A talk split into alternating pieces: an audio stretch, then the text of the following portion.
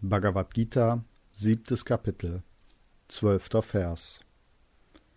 Alle Wesen und Dinge, die rein, aktiv oder untätig sind, entspringen aus mir. Sie sind in mir, ich jedoch bin nicht in ihnen.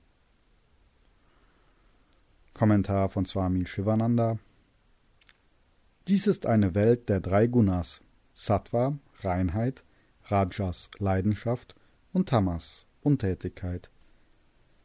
Alle belebten und unbelebten Gegenstände sind die Summe dieser drei Eigenschaften der Natur.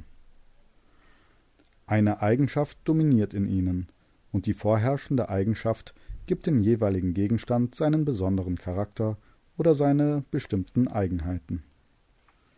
In den Göttern, den Weisen, in der Milch und in der grünen Kichererbse herrscht Sattva vor. In den Gandharvas, eine Gruppe von himmlischen Wesen, in Königen, Kriegern und im Chili herrscht Rajas vor.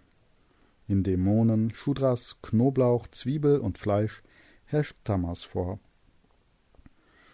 Obwohl diese Wesen und Dinge aus mir kommen, bin ich nicht in ihnen. Sie sind in mir. Ich bin unabhängig. Ich bin ihr Halt. Sie hängen von mir ab, so wie die überlagerte Schlange vom Seil abhängt. Die Schlange ist im Seil, aber das Seil ist niemals in der Schlange. Die Wellen gehören dem Ozean, aber der Ozean gehört nicht den Wellen.